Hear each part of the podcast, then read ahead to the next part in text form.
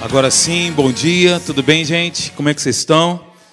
Legal, que bom que vocês estão aqui. Estamos aqui essa manhã para compartilhar, para dividir a palavra de Deus com você, tá bom? Mas antes eu queria fazer uma pergunta para você. Você conhece o nome do seu irmão por parte de pai que está na sua frente ao seu lado? Sabe o nome? Sabe mesmo? Dá uma passada de vistas aí ao seu redor Veja se você conhece a pessoa que está do seu lado. Sabe o que, que eu noto? Que nesse grupo aqui da minha direita, as pessoas são praticamente as mesmas. Ali é um outro grupo. O que, que vocês acham? É só uma sugestão, fiquem à vontade.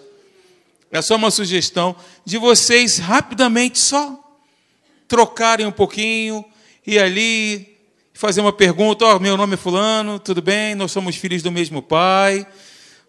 Fique à vontade, tá? Se você quiser ir. Legal, o pessoal aqui está mais animado, o pessoal aqui é, o pessoal está mais. Aí, Fabinho. a turma aqui está mais animada.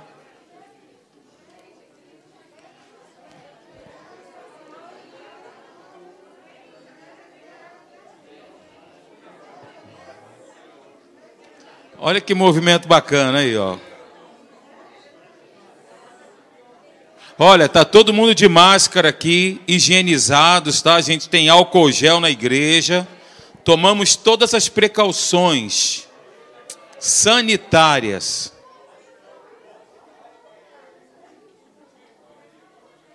O crente é um povo barulhento, gente.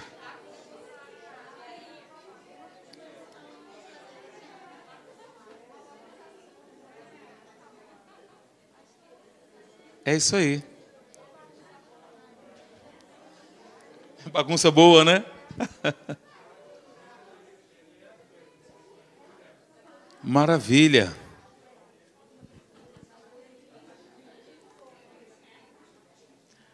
Comunhão e adoração.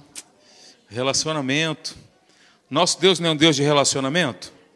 Olha, olhem para mim agora, você que está participando do culto comigo. É inconcebível para nós que somos crentes entrarmos na igreja e não sabermos o nome do nosso irmão. É nosso irmão. Eu sei que são muitos irmãos, né, para lembrar de todo mundo. Mas como você tem a mente de Cristo, tem o Espírito Santo, você é inteligente, você vai convivendo com as pessoas e vai lembrando o nome. Tá bom? É importante a gente se conhecer a gente diz que o nosso Deus é um Deus da comunhão, que Deus ele tem prazer em se relacionar conosco. Deus nos criou assim, seres sociáveis. Deus não nos plantou numa ilha deserta para a gente ficar lá isolado do mundo de todos, mas nós somos a igreja, nós somos o corpo de Cristo. Jesus é o cabeça. Nós temos o mesmo Espírito residindo em cada um de nós aqui. O teu Espírito é teu, mas o Espírito Santo de Deus é de Deus. E esse Espírito Santo que é de Deus, ele está em mim, está em você, habitando no nosso espírito individualmente falando, o que nos faz corpo dele. OK? Bem, o tema é o Espírito Santo, nós temos falado muito sobre isso. Eu venho aqui já de, alguma, de uma série falando, né? Deus é por nós, Deus está conosco e Ele está em nós. Deus ele é nosso favor. Ele está conosco em todos os momentos e Ele habita em nós. Eu tenho falado muito sobre isso e essa temática desta manhã vai falar um pouquinho sobre o que, que o Espírito Santo faz em nós. E essa consciência sobre maior é aquele que está em nós precisa ser levantada todos os dias. Maior é aquele que está em nós. Isso é parte de um texto que está em 1 João capítulo 4, versículo 4. Eu vou ler para você mais à frente, vou trazer também essa leitura na versão da Bíblia amplificada, para nos dar uma dimensão do poder de Deus que reside em nós. E essa consciência viva que tem que estar presente conosco aonde quer que venhamos estar, queridos. Ou na situação que viermos a enfrentar. Essa é uma consciência viva. Pastor Hélio estava dizendo de manhã sobre a letra, né? A Bíblia, como eu tenho falado sempre aqui, é Deus falando conosco, mas a letra em si é morta. O que traz vida a essa letra é o Espírito da palavra, é o Espírito Santo de Deus, é o Espírito que está em mim e em você. Vai dar vida a essa palavra quando nós nos relacionamos com Ele, quando nós temos comunhão com Ele. Aí Ele vai acender esse farol, trazer luz sobre a, o nosso entendimento, luz sobre pontos da nossa mentalidade que estão ali um pouco escuros, que precisam ser iluminados. Então, eu quero só relembrar algumas coisas que nós já temos falado. Você que está em casa, participe ativamente, abra sua Bíblia, escreva. Se for necessário, também levante a sua mão quando você for solicitado para isso, tá bom? Vamos então aqui. Olha só, eu falei, o nosso texto base é exatamente esse, não precisa abrir a sua Bíblia, só me acompanhe. O nosso texto base, o principal, Jesus disse isso. Jesus disse isso. Jesus disse isso. É muito importante aquilo que Jesus disse. E ecoa nos nossos corações hoje. Olha o que, que ele disse. Eu e eu rogarei ao Pai. Jesus apresenta a Deus como Pai. Isso tem que também ficar evidente. E eu rogarei ao Pai, e ele vos dará outro consolador, não um consolador diferente, mas um outro consolador com o mesmo ministério de Jesus. Jesus era o reflexo do amor de Deus, a personificação do próprio Deus em ação. Jesus é a graça de Deus. E quando nós olhamos para os evangelhos, os evangelhos sinóticos, quem sabe o que significa isso, evangelhos sinóticos? São aqueles que foram escritos por pessoas que viram a ação de Jesus. Eles viram a ação de Jesus. Então, Jesus, como eu disse, é o reflexo, a personificação do amor de Deus. E a Bíblia diz em Atos capítulo 10, versículo 38, que Jesus andou por toda parte fazendo bem. Fazendo o bem. E curando alguns. Não. Curando a todos. Todos os oprimidos do diabo curando os oprimidos do diabo. Então nós entendemos que doença é uma opressão diabólica. Curando todos os oprimidos do diabo, por quê? Porque Deus era com ele. Jesus era o reflexo de Deus nessa terra, mostrando o amor e, sobretudo, a vontade de Deus. Ok? Então, de novo, aqui para o texto. A fim de que esteja para sempre convosco. Diga, para sempre o Espírito da verdade que o mundo não pode receber, porque não o vê nem o conhece. Vós, diz assim, é o meu caso. Jesus está falando comigo aqui. Sim ou não? Diga, Jesus está falando comigo aqui. Que lindo isso, gente. Vós o conheceis, porque ele habita convosco e estará em vós. Esse é o nosso texto base, nosso texto principal, e daqui nós vamos discorrer, tá bom? Falei aqui para vocês que o propósito de Cristo ao enviar o Espírito Santo foi que o Espírito Santo, que é uma pessoa, uma personalidade divina, viesse para habitar conosco e em nós. Ok? Esse foi o propósito principal. Enviar o outro consolador, Importante que Jesus, quando disse essa palavra, não vos deixarei órfãos, ele antes tinha anunciado a sua morte e a sua ressurreição, só que os discípulos só prestaram atenção na morte, né? Porque ficaram tristes. Foi por isso que Jesus disse para eles: Olha, não vos deixarei órfãos, eu vou enviar outro consolador que vai estar sempre com vocês. Ou seja, vocês não estarão enlutados, não estarão desamparados, não estarão perdidos, não estarão a quem. Ele estará sempre convosco. Sempre. Então, esse foi o propósito do nosso Senhor e Salvador Jesus: enviar o outro consolador a fim de que ele habitasse conosco e morasse em nós, ok? Não importa quão difícil seja a situação. Não importa quão escuras sejam as nuvens no horizonte. Nós temos a calma certeza, a calmaria, a chancela da paz, do Espírito, de que nós venceremos. Por quê? Porque Deus é por nós. Ele é por nós. Além disso, falei que na nova aliança, na qual todos nós aqui estamos inseridos. Além de Deus estar conosco, e por nós, nós temos algo melhor e maior. Deus está em nós. Queridos, na antiga aliança, Israel não tinha esse privilégio. Israel não tinha o privilégio que nós temos hoje. Israel era influenciado por Deus, tinha uma prescrição para que eles fizessem, obedecessem exatamente aquilo que Deus tinha escrito, mas eles não tinham a presença do próprio Deus residindo neles. Hoje, na nova aliança, como nós temos falado aqui no livro de Hebreus, né? Instituição dessa aliança com superiores promessas, né? As promessas da antiga aliança era que o povo de Israel seria suprido, seria abençoado financeiramente, como o pastor Marcelo falou, né? Mediante a sua resposta a uma ordem divina, eles receberiam os lagares, é, seriam fartos, enfim, toda essa linguagem que vocês entenderam muito bem.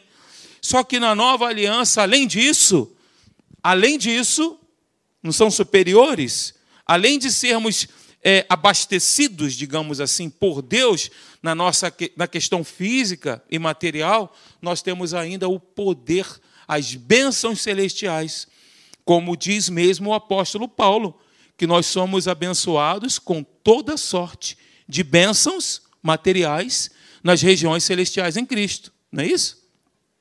É isso? Não! O apóstolo Paulo disse que nós somos, nós estamos assentados em lugares celestiais, e nós somos abençoados com todas as bênçãos celestiais nas regiões celestes. Ou seja, é um plus, entende? Além de Deus nos suprir, além de nós já sermos supridos por Deus, isso é uma questão de fé, nós recebemos isso por fé, nós pegamos isso por fé, nós ainda estamos, como diz a Bíblia, assentados em lugares celestiais. Ok? Vamos lá? E aí eu falei dessa. Eu tratei com vocês desse texto que traz essa verdade para nós, só que uma versão da Bíblia amplificada, que diz aí, 1 Coríntios, capítulo 3, versículo 16. Vocês não discernem nem compreendem que vocês são o templo de Deus, o seu santuário, e que o Espírito de Deus tem sua habitação permanente em vocês, para estar em casa em vocês, coletivamente como igreja e como indivíduos. É uma pergunta que traz uma verdade poderosa. Nós somos o lar de Deus, o lar do Espírito Santo, casa dele. Mais um texto para solidificar essa verdade no teu coração, para que nós possamos levantar essa consciência no dia mal nas situações conflituosas que nós temos e enfrentamos. Ok, gente?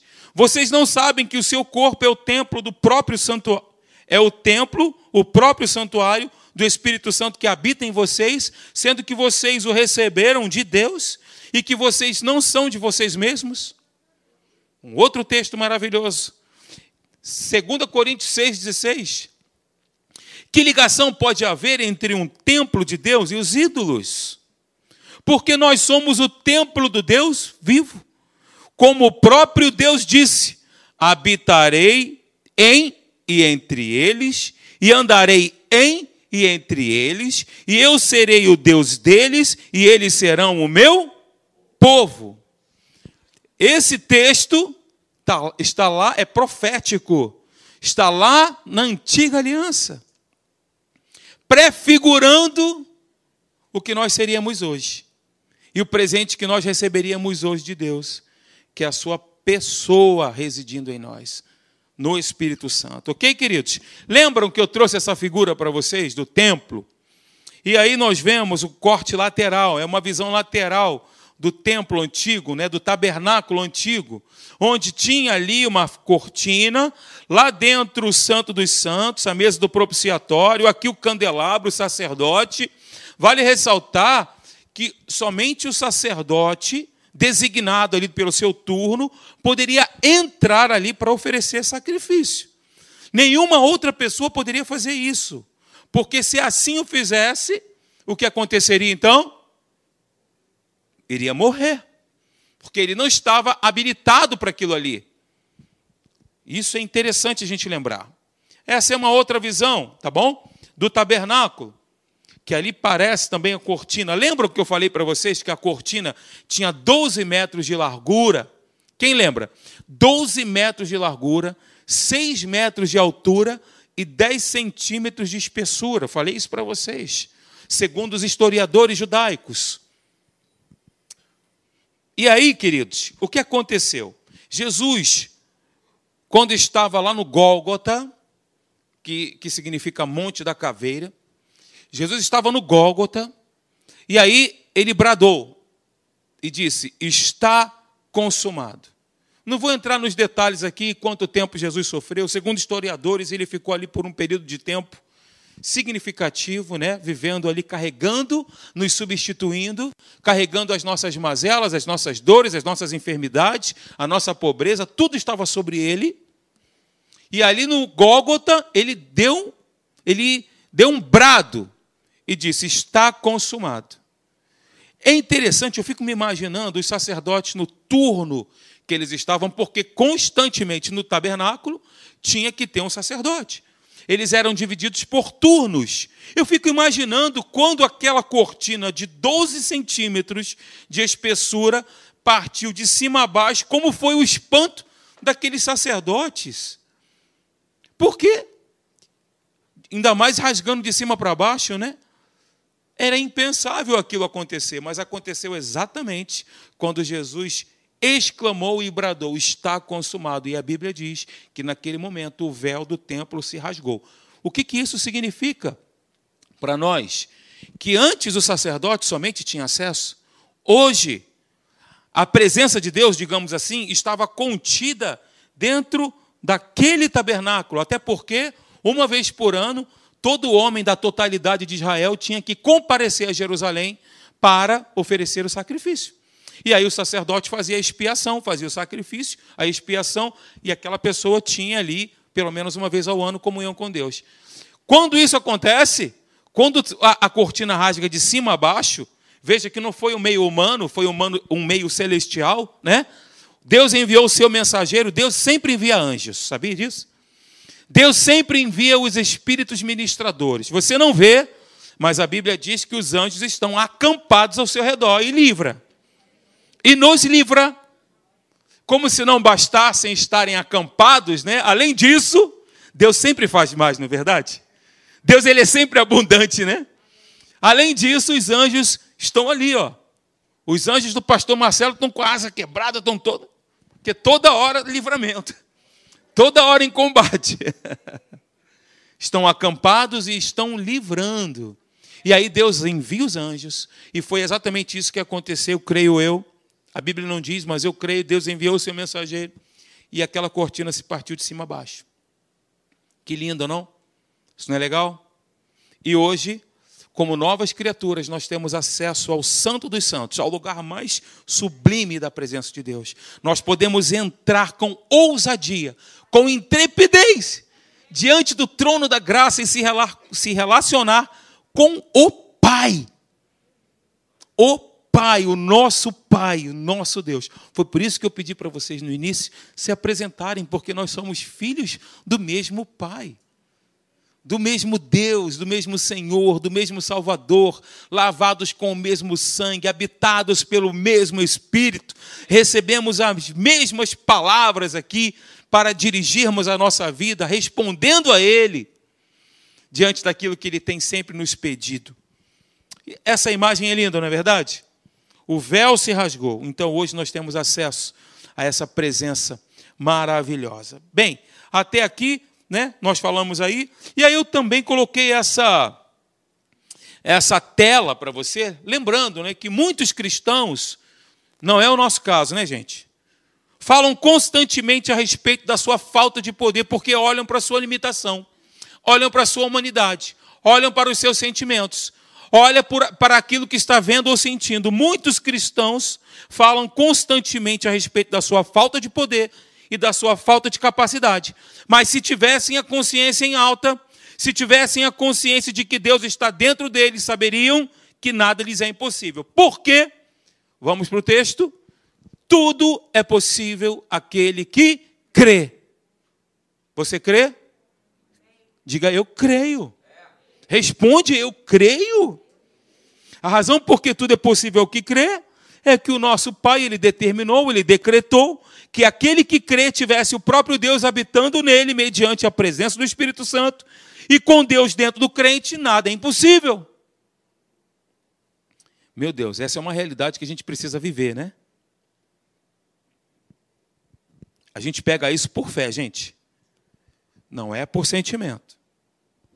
Todos nós aqui sentimos ou escolhemos viver por aquilo que sentimos, ou escolhemos viver por aquilo que está diagnosticado, ou escolhemos viver por aquilo que mostra o laudo médico, ou escolheremos viver com base na palavra, com base naquilo que está escrito e com base naquilo que nós cremos.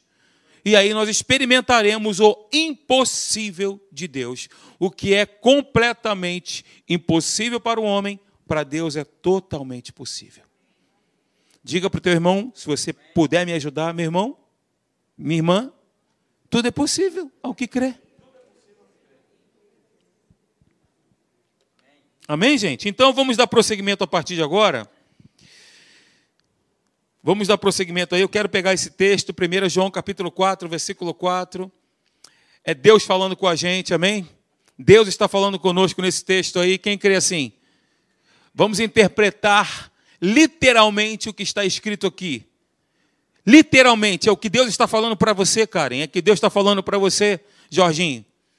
Leandro, Deus está falando isso para você hoje. Filhinho, vós sois de Deus e tendes vencido os falsos profetas. Por quê? Qual é a razão disso? Porque maior é aquele que está em vós do que aquele que está no mundo. Diga, maior é aquele que está em mim. Ele é muito maior, ele é mais poderoso. Ele é o Deus vivo que habita em mim. Ele é maior. Ele é maior, muito maior. Quem é aquele que está no mundo? É o Deus desse mundo, desse século, destinado para o lago de fogo e enxofre. O nosso adversário, Satã goste.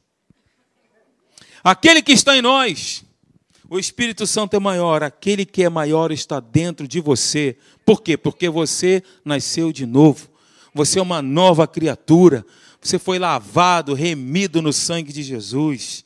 O próprio Deus, na pessoa do Espírito Santo, vive em nós. Então, gente, tudo quanto Deus poderia ser para você, tudo quanto Ele poderia ser para você e fazer para você, o Espírito Santo, mediante a Sua presença que habita em você, é para você, em favor de você e em você. Tem muito você aí, né? Tem que parar para pensar nessa frase, não é verdade? Deus habita em você, é para você e em favor de você tudo aquilo que você poderia, tudo aquilo que você poderia ser, tudo quanto Deus poderia ser para você. Voltando então, João capítulo 14, versículo 16, Jesus fala, né? Eu rogarei ao Pai, e Ele vos dará outro consolador. Sabe, queridos, às vezes a gente se depara com muitas pessoas, né? Que falam muitas coisas. E eu já, eu já me deparei com pessoas dizendo assim: olha, pastor, eu não tenho uma memória boa para gravar os versículos, eu não tenho boa memória, eu não consigo me lembrar dessas coisas. Eu ouço a palavra, ouço, leio a Bíblia, mas eu tenho dificuldades de memorizar os textos eu tenho dificuldade de guardar os textos bíblicos. Quero te dizer que nós, para você que também tem, né, e muitas das vezes pode dizer isso, que nós podemos deixar de lado a nossa tentativa de lembrar-se das Escrituras de cor e salteado e confiar no Consolador e confiar no Espírito Santo que habita em nós, porque Jesus disse: Ele vos fará lembrar de tudo o que eu tenho dito.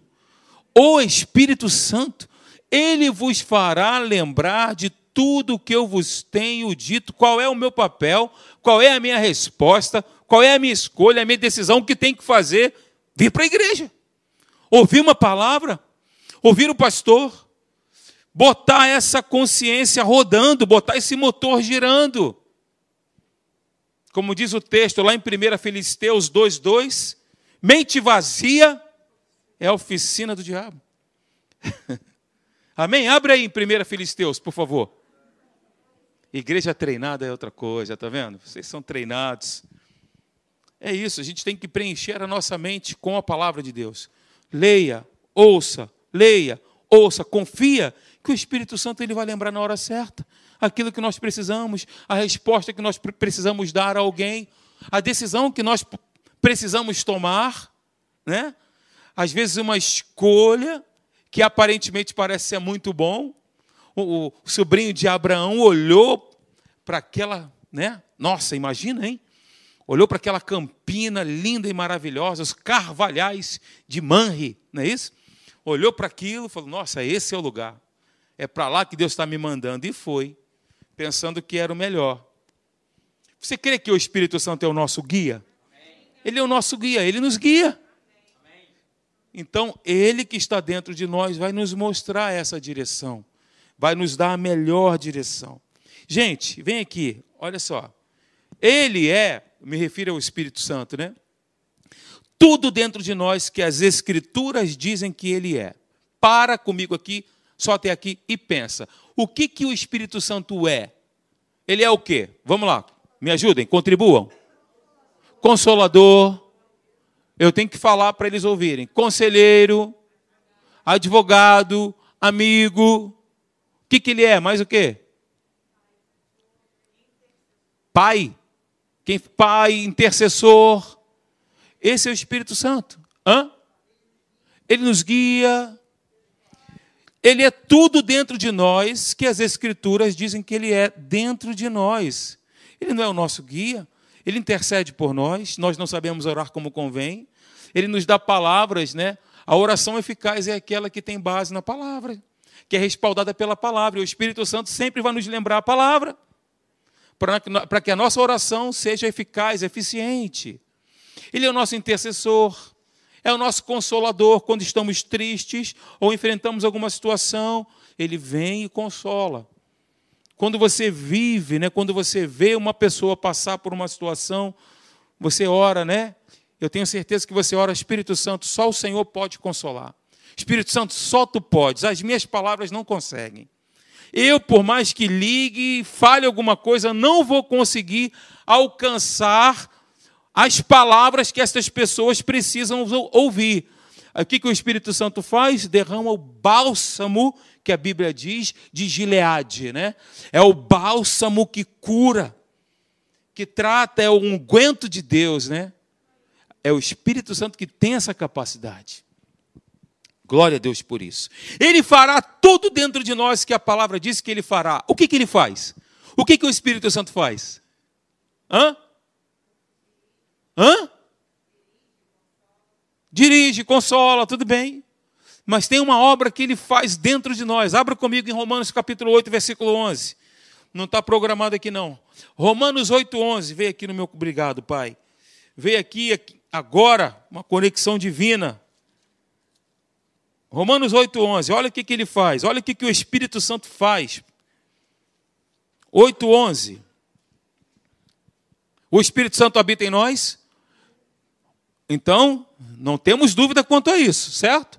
E aí, o que, que diz aqui o apóstolo Paulo aos Romanos? Ele diz o seguinte: olha, se o Espírito Santo, se habita em vós o Espírito daquele que ressuscitou a Jesus dentre os mortos, esse mesmo Espírito que ressuscitou a Cristo, Jesus dentre os mortos, o que, que ele faz? O que, que ele faz? Vivifica. O que, que vivifica o quê? O nosso espírito vivifica também. Ou seja, além dele vivificar o meu espírito, vivificar a minha alma, ele vivifica também o meu corpo. Pastor, mas eu não sinto isso, eu não vejo isso. É o que a Bíblia diz? Vai conquistar escrito até o final. Fale todo dia isso. Fale todo dia isso. Senhor, não é com base no que eu estou sentindo. Eu estou sentindo outra coisa. Estou com a dor na coluna que está me incomodando. Ah, Senhor, diagnóstico de hérnia. Estou com esse troço. Não, estou falando só o que pode acontecer, né? Senhor, mas a tua palavra diz isso aqui, ó que o teu Espírito Santo, o teu Espírito habita em mim, eu tenho certeza. Eu tenho um relacionamento vivo com Ele, eu percebo Eu percebo o Espírito Santo me guiando na minha vida. Eu sei que Ele está em mim, Ele está conosco, Ele é por mim. Ora, o teu Espírito habita em mim, então, com base na tua palavra, Pai, eu abro a minha boca e declaro que o meu corpo é vivificado, que o meu corpo é saudável, porque o teu Espírito habita em mim. Então, isso é uma obra dele, de vivificação, de regeneração, de restauração. É isso que o Espírito Santo faz. Ele regenera. Nós somos regenerados por Deus, recriados, uma mentalidade nova. Hã? Aleluia! E Ele será tudo dentro de nós que a palavra diz que Ele será. O que, que, ele, o que, que ele será para nós? Ele é, a nossa, ele é a nossa garantia. A garantia da vida eterna, é o selo dele, é o selo de Deus é a nossa segurança e vai nos conduzir até o céu, aleluia. Hã? Ele irá nos conduzir até o céu na volta, no retorno. Queridos, nós precisamos viver, nós precisamos viver à altura desse texto. Ousadamente, à altura desse texto. Eu quero te fazer esse convite. Vamos viver à altura desse texto? Vamos, sim ou não?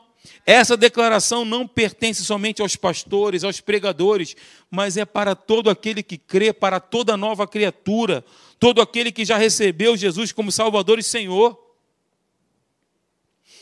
É isso mesmo, nós não fomos deixados desamparados nessa vida.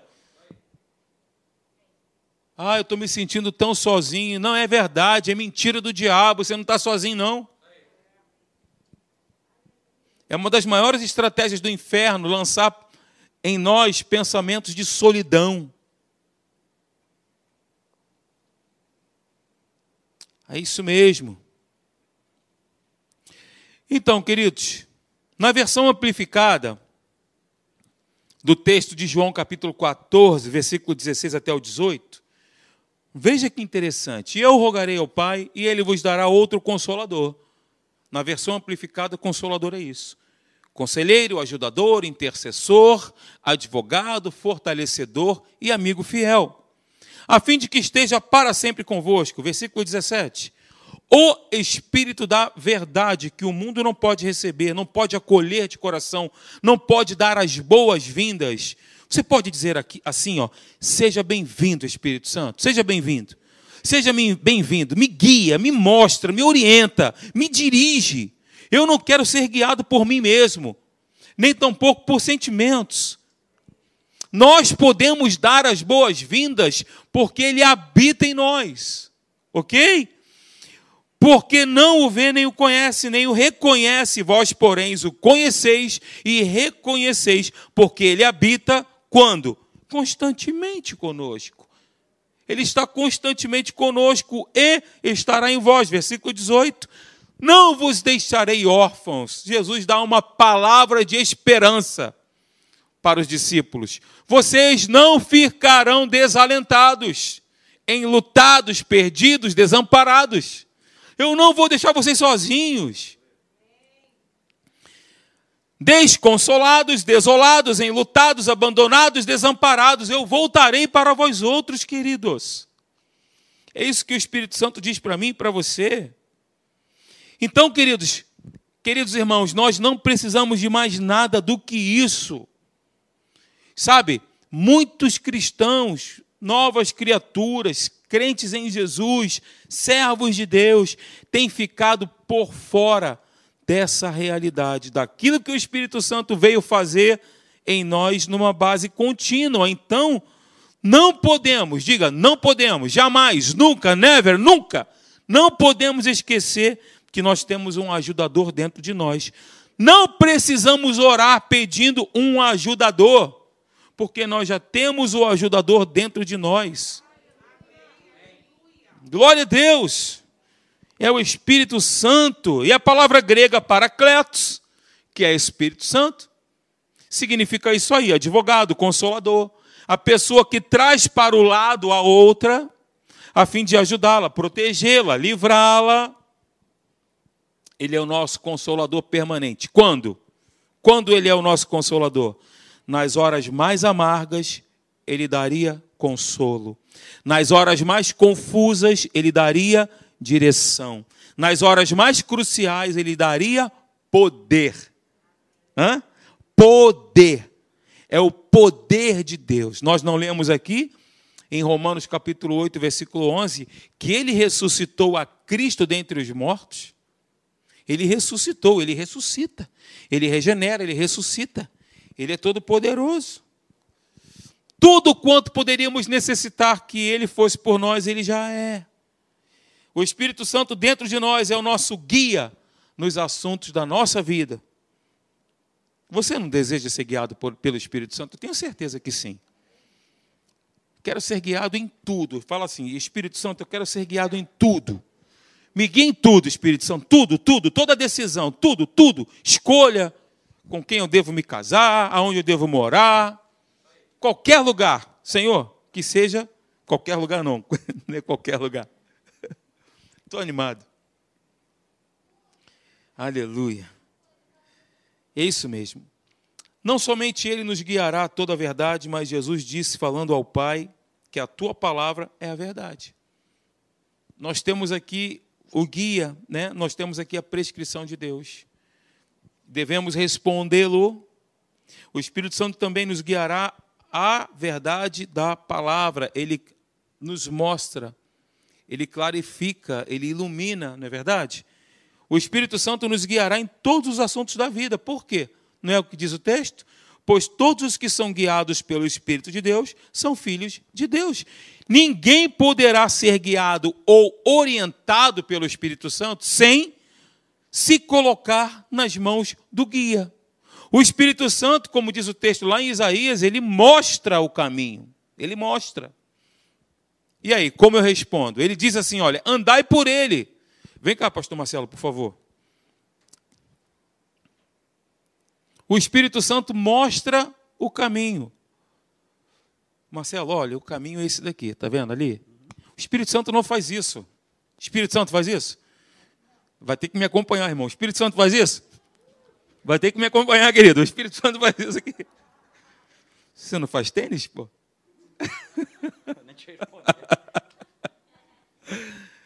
O Espírito Santo não faz isso, ele não nos puxa. Ele não faz isso de forma autoritária. O Espírito Santo nos sugestiona. Machuquei teu braço, pastor? Você fez assim? Ele nos sugestiona o caminho, ele nos mostra o caminho, ele nos aponta o caminho. Eu decido seguir a orientação dele. Mas para isso eu preciso ter o quê? Sensibilidade para perceber a direção dele. Per Sensibilidade se adquire, sabe como? Relacionamento. A sensibilidade ela vem à medida que nós nos relacionamos com Ele.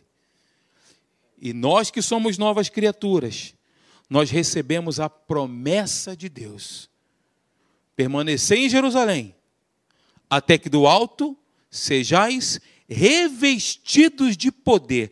O Espírito Santo já estava com eles, mas eles precisavam da plenitude do Espírito Santo. Para quê? Para a frutificação e para o serviço. Eles precisavam do Espírito Santo plenamente para que eles fizessem a revolução que eles fizeram e nos impactando até os dias de hoje. Então é uma promessa. A promessa da plenitude do Espírito Santo. Eu me refiro ao batismo com o Espírito Santo e o nosso devocional diário, falando em línguas, apurando, treinando o nosso espírito, para percebermos a direção de Deus, percebermos aquilo que Ele tem preparado para nós. O que Deus prepara para nós é coisa boa? Sim ou não? É coisa boa. Deus ele nos prepara uma mesa, é uma mesa, não está não tá escrito isso? Uma mesa na presença de quem? Dos anjos? Não. Não é na presença dos anjos, é na presença dos inimigos. Porque adversários ali são os inimigos. Preparas-me uma mesa na presença dos meus adversários. O que, que ele faz? Depois, o que, o que, que diz o texto? Preparas-me uma mesa na presença dos meus adversários. Unges-me a cabeça com Quem é o óleo na Bíblia? O Espírito Santo. O Espírito Santo é o óleo, é o simbolismo. Unges-me a cabeça. Por que a cabeça, queridos? Por que a mente? Por que a mentalidade? Por que a forma de pensar? Unges minha cabeça, ele me, ele me unge, unção fala de capacitação. A unção fala de renovo, de recriação de pensamentos. Lava, aquilo ali lava, o Espírito Santo ele nos lava por meio da palavra. Unges minha cabeça com óleo, o meu cálice transborda. Então, é no momento onde nós estamos na mesa com os nossos inimigos que ele nos supre que Ele, de forma abundante, faz uma mesa maravilhosa para nós e nos capacita através do poder do Espírito Santo que está em nós. Amém? Queridos, eu quero ilustrar aqui para nós encerrarmos e lembrar novamente um pouquinho o que eu disse antes: que ninguém pode ser guiado, orientado, dirigido, movido ou movida pelo Espírito Santo sem se colocar de forma espontânea nas mãos do guia ok? Eu quero ilustrar para vocês: se nós viajamos para algum lugar distante, que nós não conhecemos, há um guia lá para nos acompanhar, não é verdade? Tem um guia. Então, caso não sigamos o guia, o que, que acontece? Vai haver muito, haverão ali, haverá, melhor dizendo, muita coisa que não compreenderemos. E até mesmo poderemos ficar perdidos o guia fica à disposição para nos explicar certas coisas e para nos mostrar o caminho correto, para nós não nos perdermos. Vai fazer uma escalada no Everest, se for sem guia, vai morrer. Porque o guia conhece o tempo, a hora, o momento, né, a trilha certa. O guia conhece. O nosso guia conhece, gente. O nosso guia ele vai nos levar exatamente aonde nós deveremos chegar, no ponto certo, na hora certa, no tempo de Deus. Diga, tempo de Deus. Deus tem o seu tempo e o seu modo. E nos dá para isso, para alcançarmos aonde deveremos alcançar, o Espírito Santo para nos levar até lá. Não é o que diz o texto? Aquele que começou a boa obra, ele começou a obra, né, uma obra boa, ele está construindo a nossa vida. Ele vai completar, está escrito, é promessa, mas eu preciso me deixar ser guiado. Mas eu preciso me deixar ser dirigido. Eu preciso me deixar ser construído por Deus. Como eu faço isso? O texto em Mateus fala isso. Aquele que ouve e pratica as minhas palavras, será comparado a um homem prudente, que construiu, que edificou a sua casa, a sua vida sobre a rocha. Vieram todos os problemas, deram com ímpeto contra aquela casa, e ela não caiu, porque ela foi fundamentada na rocha. Essa é a maneira, essa é a forma. De novo eu chamo você a congregar. Eu chamo você, eu quero te chamar, vem congregar, vem. Tem que estar aqui é importante, você está acompanhando aí, graças a Deus, glória a Deus, você está aí no seu sofá, está participando, muito legal. Mas a gente precisa estar junto. Igreja aqui, ó. Não fica com medo, não. Repreende esse espírito de medo. Não se permita ser escravo de pensamentos que estão te enclausurando em casa. Sai de casa. Em nome de Jesus. Ok? É isso aí. Vamos ficar de pé?